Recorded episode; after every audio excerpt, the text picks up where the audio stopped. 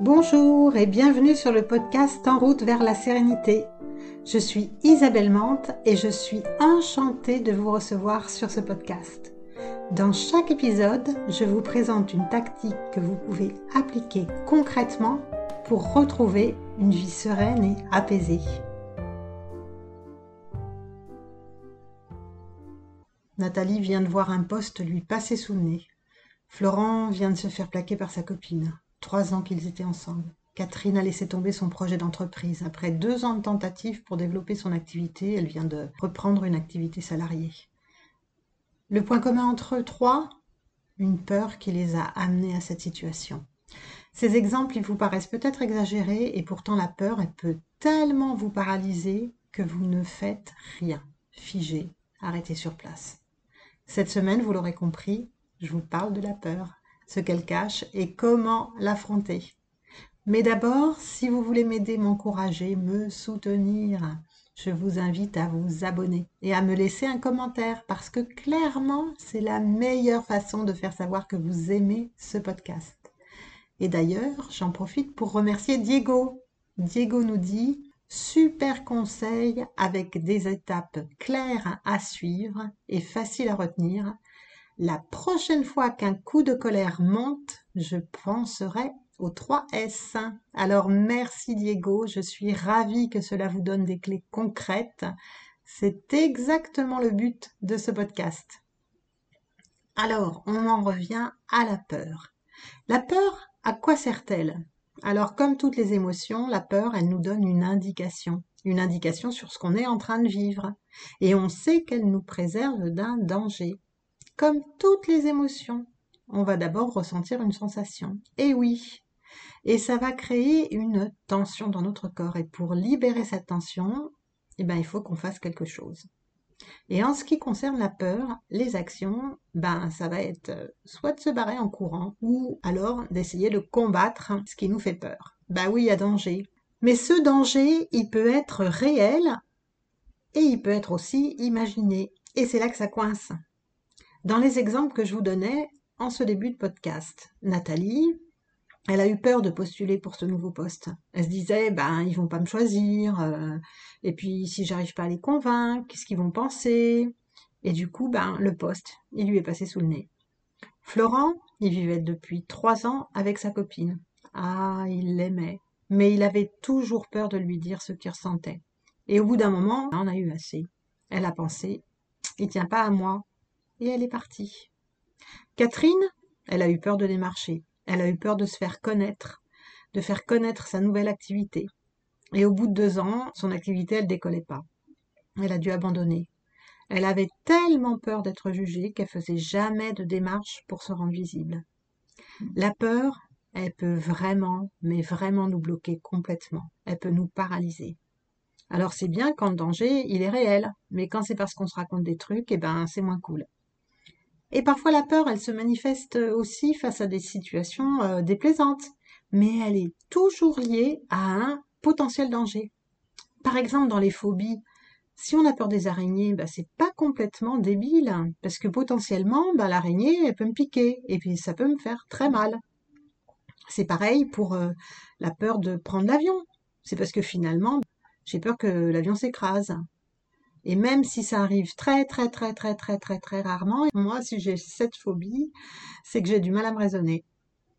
Alors qu'est-ce qui se passe dans le corps quand on a peur? Dans le corps, on, tremble, on peut transpirer, on a le cœur qui bat vite. Et tout ça, ça va créer une tension et donc on doit faire face à cette tension. Et normalement, on agit. Mais parfois, c'est tellement intense qu'on peut être complètement tétanisé. Et on peut même tomber dans les pommes. Hein. Bon, assez descriptif. Je pense que vous avez déjà tous vécu des situations où vous avez eu peur, et même parfois des situations où vous avez eu très peur. Maintenant, on va voir un petit peu comment on peut faire face à cette peur. D'abord, il faut se rappeler qu'il y a deux sortes de peurs. Il y a les peurs externes. Un bus qui arrive à toute vitesse dans ma direction et que je manque de me faire écraser, c'est bien que je bondisse sur le trottoir. Et puis, il y a toutes les peurs internes. J'ai la trouille de Paris sur quelque chose, ou j'ai la trouille qu'il arrive euh, quelque chose, ou j'ai peur euh, de faire quelque chose. Si vous arrivez à distinguer l'une de l'autre, ben déjà, euh, ce sera pas mal. Mais parfois, on s'imagine qu'on a raison d'avoir peur. Par exemple, s'il y a un plan social hein, dans ma boîte, je peux me dire que j'ai raison d'avoir peur de perdre mon job. Sauf que bah vous pouvez pas savoir à l'avance et que la peur ne vous aidera pas à faire face à cette situation. On verra ce qu'on peut faire à la place. Alors, on va voir un petit peu les différentes peurs irrationnelles que vous pouvez avoir. Vous savez, ces peurs qui sont fondées sur des trucs euh, irréels, euh, pas vérifiés. Euh. Vous pouvez avoir, par exemple, peur de rater. Vous pouvez avoir peur du jugement, du jugement des autres, de ce qu'on va penser de vous. Vous pouvez avoir peur de décevoir, peur de pas être à la hauteur ou de vous ridiculiser, Bref, des peurs, euh, il y en a presque à l'infini, quoi. Hein. Et ça, ça peut vraiment influencer d'abord votre façon de faire face aux situations, mais aussi votre façon de vivre. Toutes ces peurs, elles sont liées à différentes choses, mais c'est souvent des projections mentales. Ce sont des messages que votre mental vous envoie. Votre cerveau, il est là pour vous protéger. Il n'est pas là pour vous rendre heureux. Et du coup, il peut vous envoyer des messages pour vous obliger à être vigilant face à une situation. Mais souvent, il ne fait pas la différence entre le réel et l'imaginaire. Et ça, potentiellement, ben, ça va peut-être pouvoir nous aider face à nos peurs. On verra ça tout à l'heure. Et donc, vos pensées, eh bien, elles peuvent nourrir euh, certaines peurs. Et puis, plus vous nourrissez ces pensées, ou au moins plus vous les laissez être présentes, plus vos peurs, euh, elles vont se renforcer. Donc on va voir comment on peut faire face à ces peurs. Déjà, la première étape, ce serait d'identifier vraiment ce qui vous fait peur. Ah, oui, je sais. je vous entends d'ici. Bah, je sais, je sais de quoi j'ai peur, Isabelle. Peut-être pas tout à fait. Et oui, vous savez pas toujours, hein. je suis désolée de vous dire ça, mais il faut toujours vous poser la question.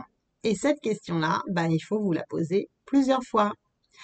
Par exemple, dans le cas de Nathalie, bon, elle voit un poste en interne. Ce poste, il serait vraiment chouette pour elle. Bon, vas-y, il faut que je postule. Et puis elle attend, puis elle attend encore, et puis elle fait pas tout de suite parce qu'elle veut être sûre. Mais au fond d'elle-même, elle sait euh, qu'elle procrastine parce qu'elle a peur.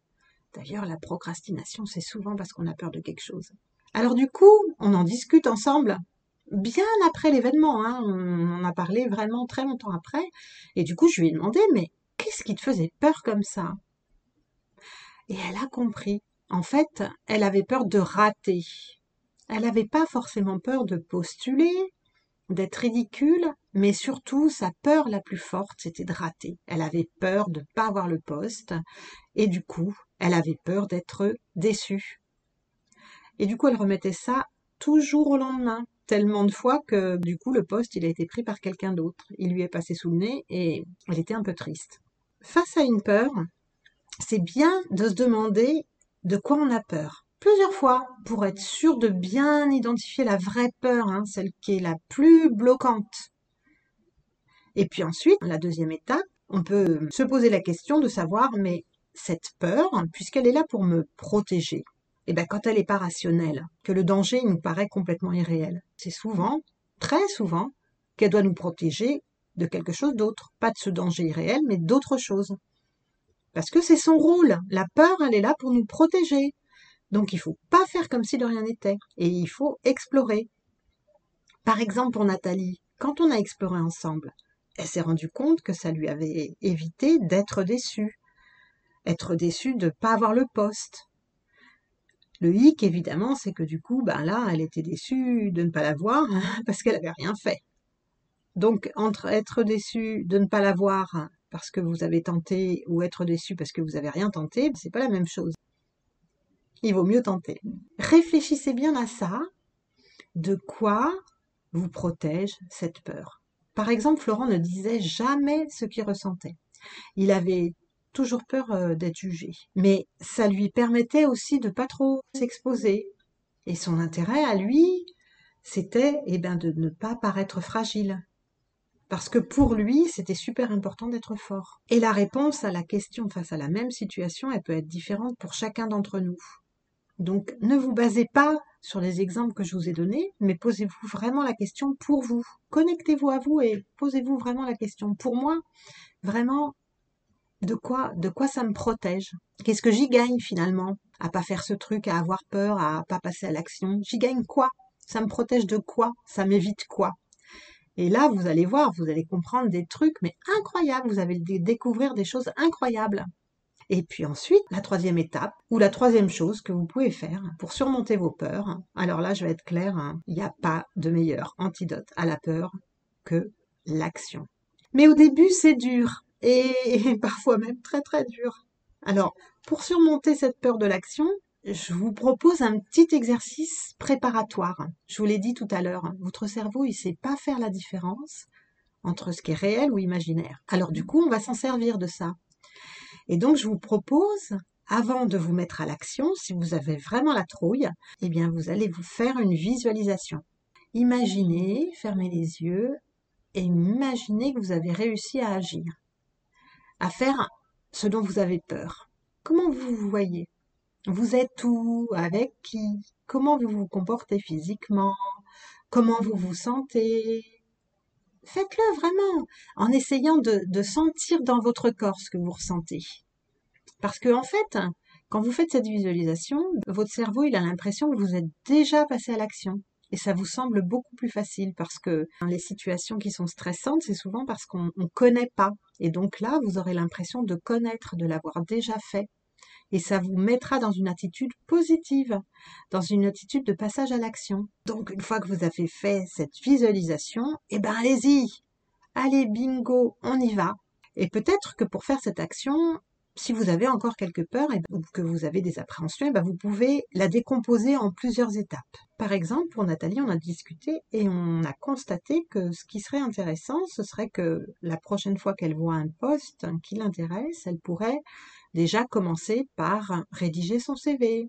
Et puis ensuite, euh, elle pourrait, ben, par exemple, mettre quelques phrases euh, euh, d'une lettre de motivation ou d'un message de motivation.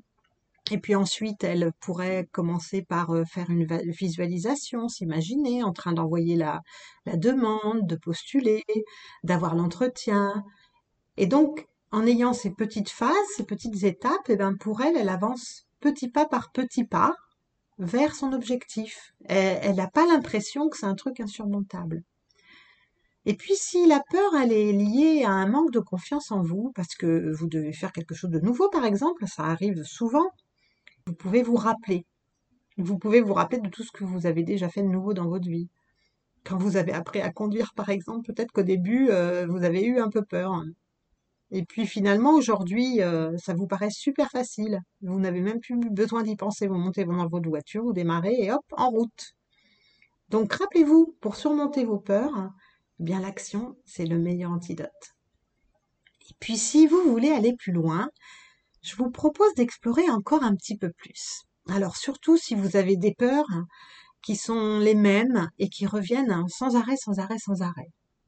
S'il y a des peurs récurrentes, vous pouvez essayer de comprendre leur origine. Par exemple, on peut avoir eu des messages dans notre enfance, euh, des trucs que nos parents nous ont transmis, sans le vouloir évidemment. Hein.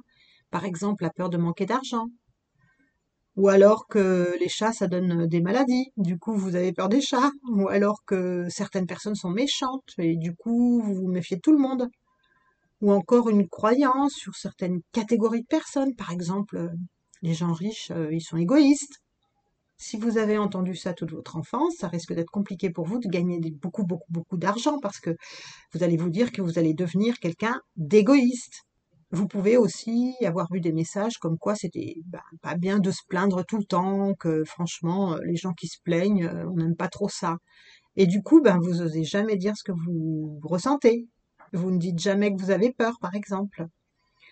Vraiment, il y a certaines choses qui vous ont été dites dans votre enfance qui peuvent influencer votre façon de voir certaines actions ou de faire certaines choses. Donc c'est bien de vous poser la question. Et puis il y a certaines expériences qui peuvent aussi vous amener à avoir des croyances Si vous avez eu du mal à trouver du travail, par exemple, vous pouvez aussi avoir peur de perdre votre travail parce que vous dites que vous n'arriverez pas à en trouver un autre. Et ça, ça peut vous amener à rester dans un travail qui vous plaît pas, mais pas du tout. Bon, voilà, vous avez des pistes pour comprendre vos peurs hein, et mieux y faire face. Mais parfois, si vous n'y arrivez pas, c'est pas grave. Dans ces moments-là, vous pouvez simplement prendre soin de vous. Chouchoutez-vous. Prenez du temps pour faire des trucs qui vous plaisent. Vous vous occuperez de vos peurs plus tard. Et puis vous pouvez en parler autour de vous. Des fois, c'est bien d'avoir des personnes avec qui on peut parler. Tiens, tu sais, j'ai la trouille de faire ça. Alors, surtout, il faut leur demander à ces personnes qu'elles n'essayent pas de vous rassurer, mais simplement qu'elles vous écoutent, qu'elles vous aident à accepter que bah, c'est ok d'avoir peur. C'est super d'avoir peur parce que ça nous protège. Simplement, il faut comprendre de quoi ça nous protège et pouvoir passer à l'action quand même pour pas rester dans des situations qu'on n'aime pas, des situations qui nous plaisent pas.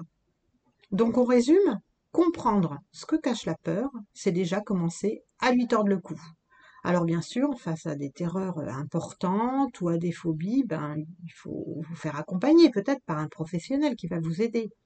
Mais en suivant pas à pas les conseils que je vous ai donnés, vous pourrez déjà surmonter la plupart de vos peurs. Et pour vous aider, je vous ai fait un petit résumé. Vous pouvez aller le récupérer en allant sur en route vers la sérénité.fr, bonus 8. Je vous ai mis le lien dans les notes de l'épisode. Bon voilà, cet épisode touche à sa fin. J'espère que toutes ces astuces vont vous aider à mieux affronter vos peurs. La semaine prochaine, on passe à un autre sujet. Je vous parlerai de la méditation. On verra si c'est vraiment fait pour tout le monde. En attendant, s'il vous plaît, si l'épisode vous a plu, et je pense qu'il vous a plu parce que vous êtes encore là, eh bien le meilleur moyen de m'aider à le faire connaître, c'est d'aller mettre un avis 5 étoiles sur votre application préférée. Ça vous prendra juste deux minutes et ça m'aide vraiment, vraiment, vraiment beaucoup. Alors merci énormément, merci à tous ceux qui l'ont déjà fait. Et puis, si vous voulez me contacter, le meilleur moyen, c'est de me retrouver sur LinkedIn sous mon nom, Isabelle Mante. Et en attendant de nous retrouver pour le prochain épisode, prenez soin de vous. À tout bientôt!